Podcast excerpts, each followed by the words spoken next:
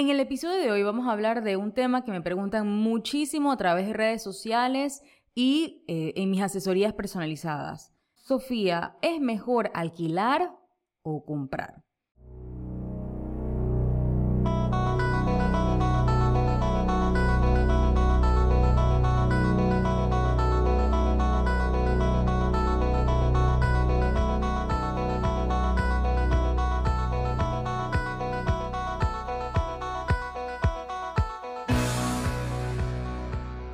Soy Sofía Rodríguez, coach financiera y asesora de inversiones.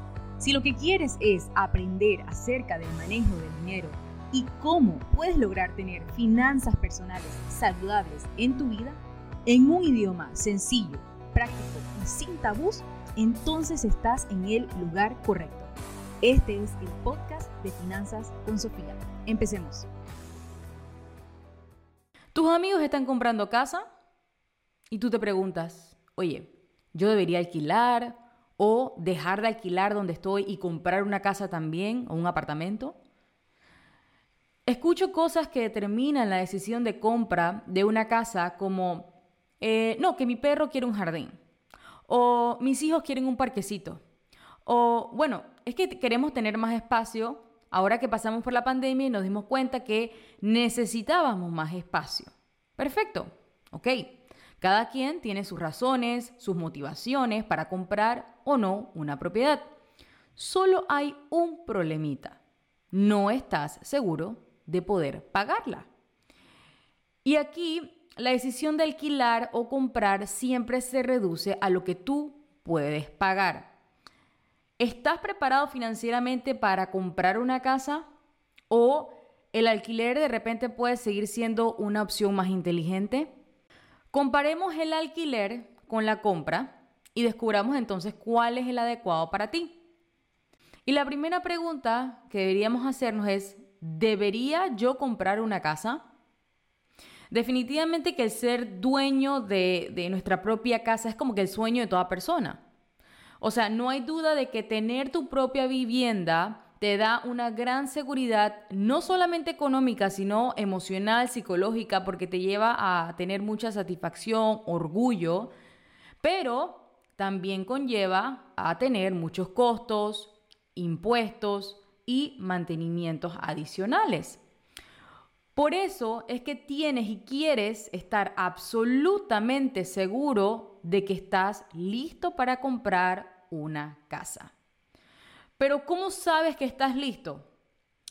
Ahí vamos. Si tú puedes responder afirmativamente a las siguientes preguntas, tú estás preparado para dar este paso. Número uno, ¿estás libre de deudas? Estamos hablando de todas las deudas de consumo, ¿ok? La deuda de cualquier tipo. Pregunta número dos, ¿tienes ahorrado un fondo de emergencia completo?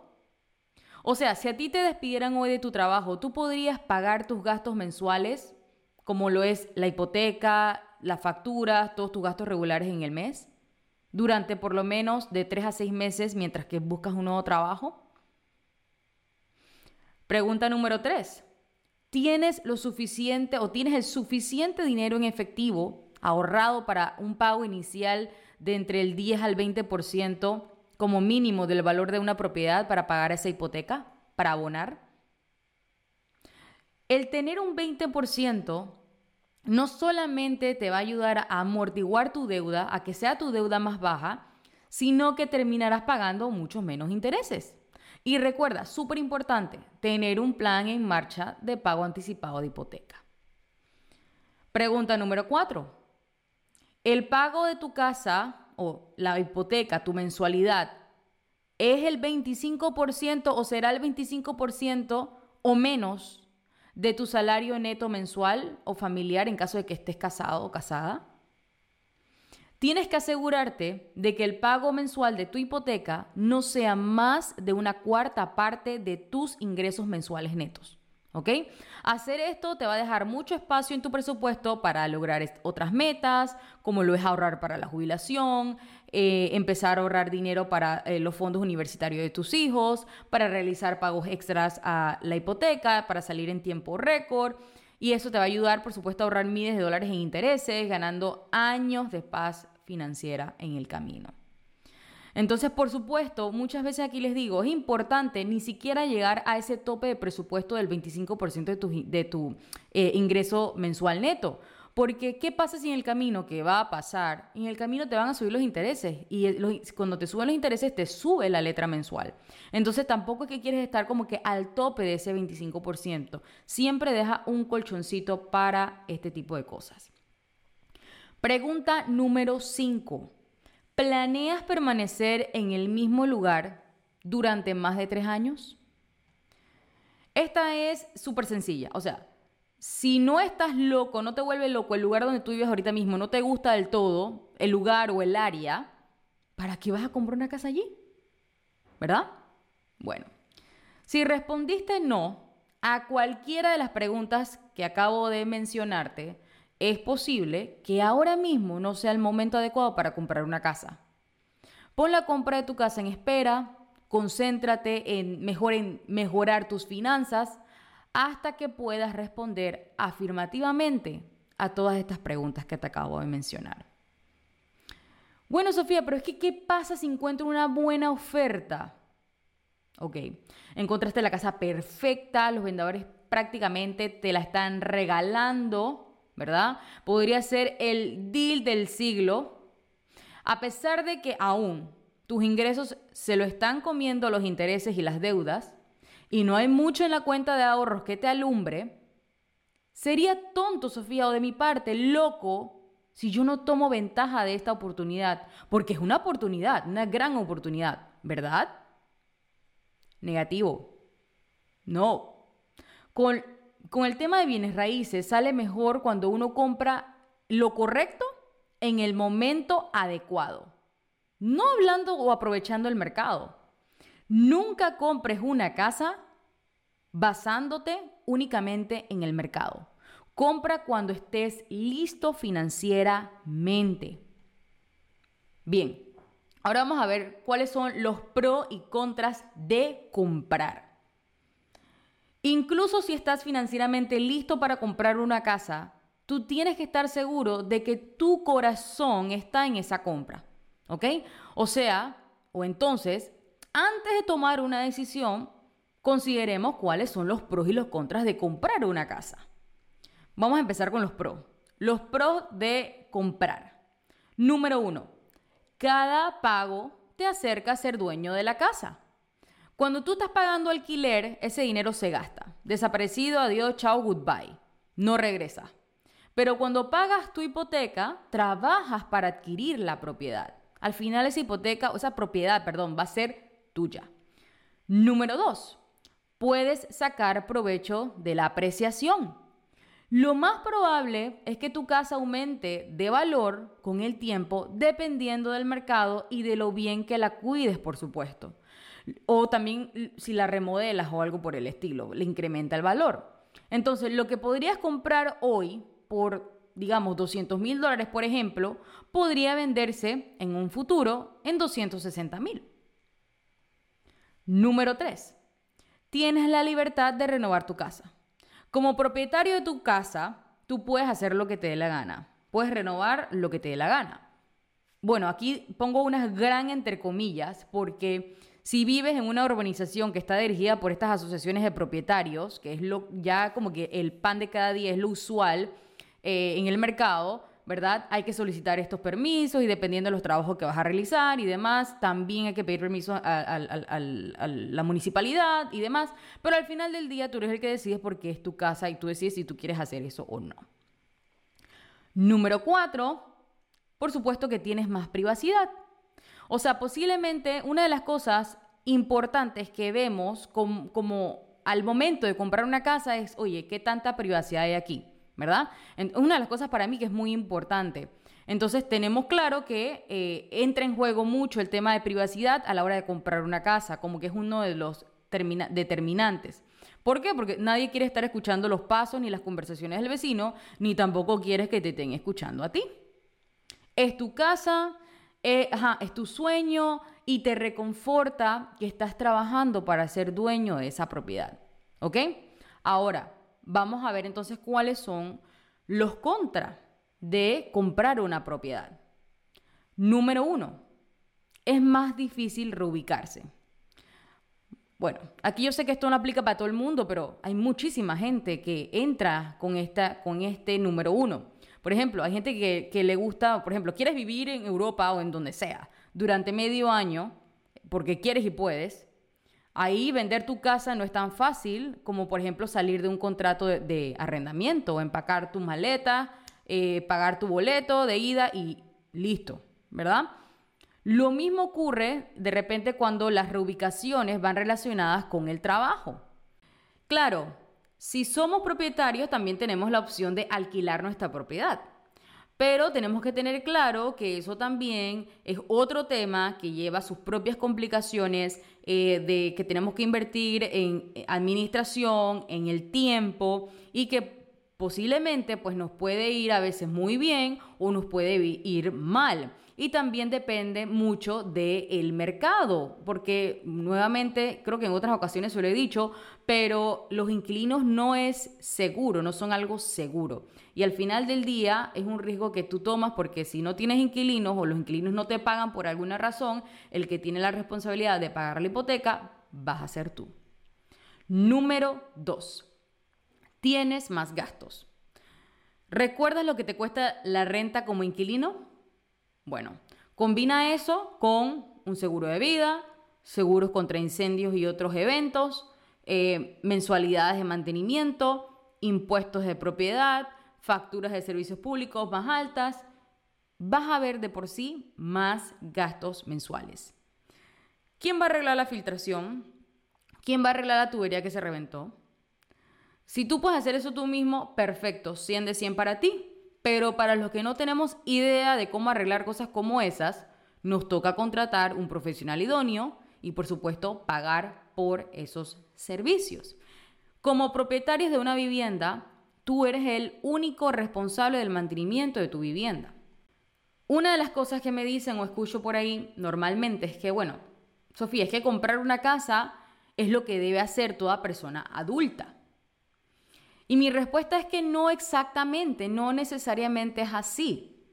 Tomar el control de tu dinero es lo que tú tienes que hacer como adulto.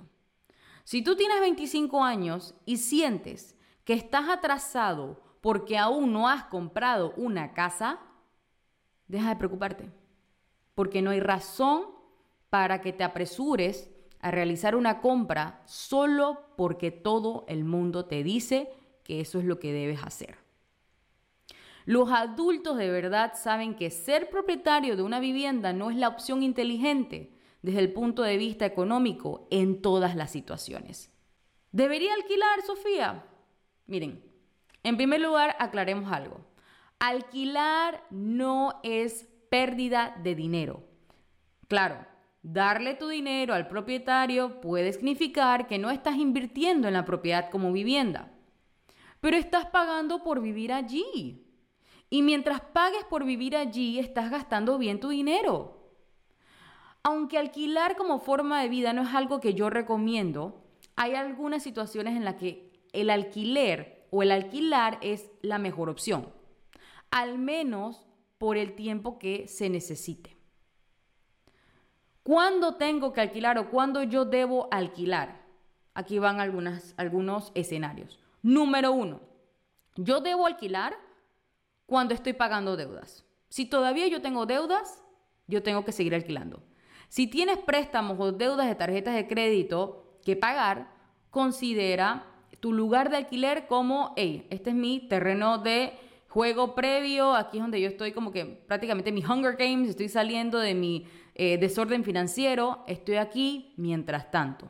Si tu alquiler está consumiendo, por ejemplo, demasiado de tus ingresos mensuales, entonces, bueno, probablemente deberíamos encontrar una nueva vivienda, un nuevo lugar más económico. Incluso el alquiler o hacer ese cambio puede ofrecernos la oportunidad de tener ingresos disponibles para dirigir hacia pago de deuda más rápido y, a.k.a., después ahorrar. Número dos, si tu trabajo requiere que te mudes frecuentemente, tú debes alquilar. O sea, si el tipo de trabajo que tú tienes requiere que permanezcas poco tiempo en, el mismo lugar, es mejor alquilar. Número tres, necesitas tiempo para hacer un plan.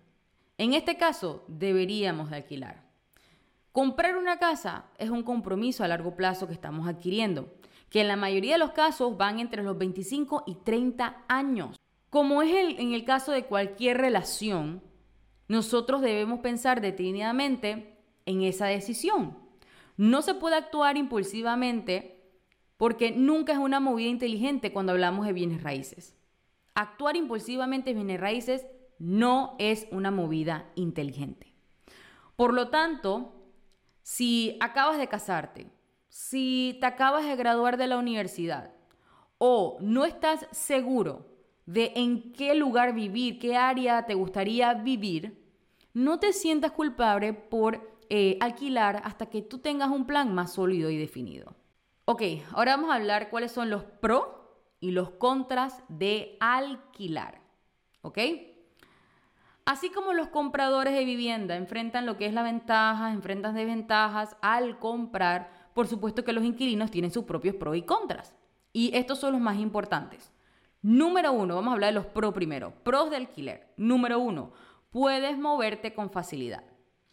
Estás cansado de la ciudad en la que vives, estás pensando en tomarte un año eh, eh, para viajar por el mundo o simplemente estás buscando trabajo en otra localidad cuando tú alquilas no tienes que quedarte en el mismo lugar si no quieres.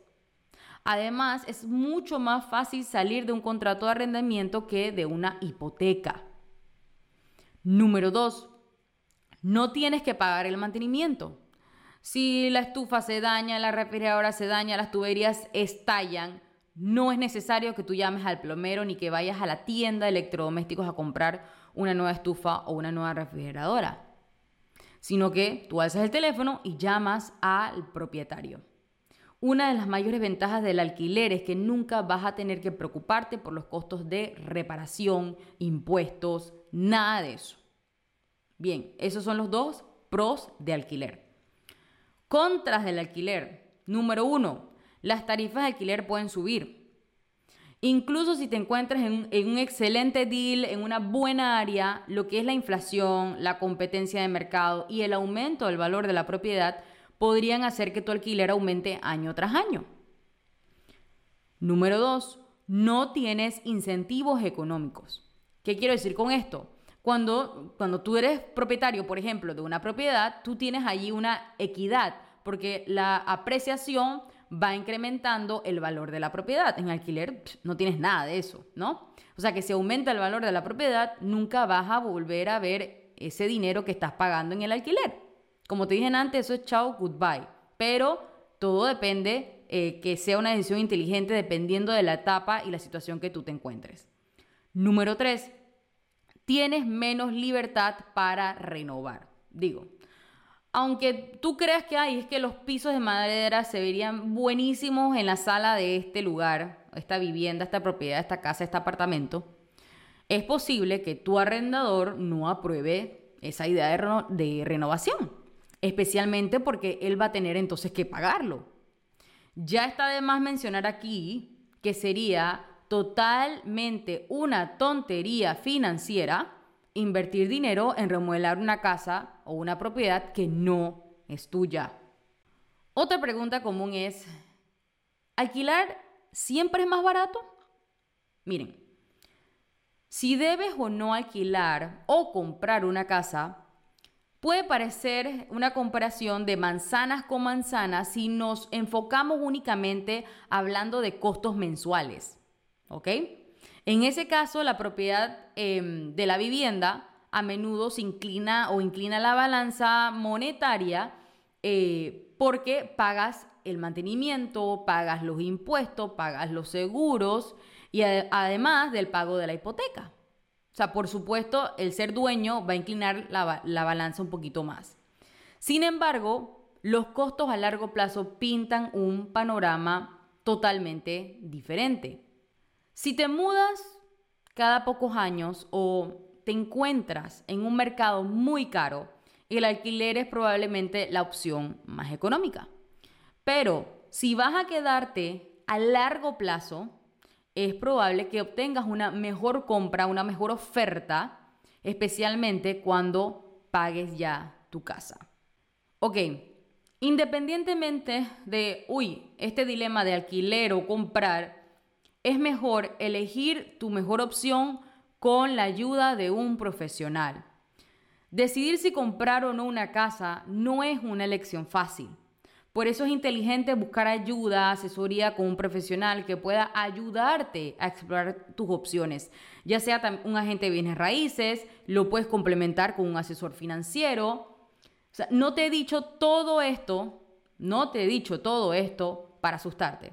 Te lo digo porque me gusta educar, me gusta ser transparente, decirte los pros y contras para que tengas toda la información posible y puedas tomar una decisión inteligente para ti y tu futuro.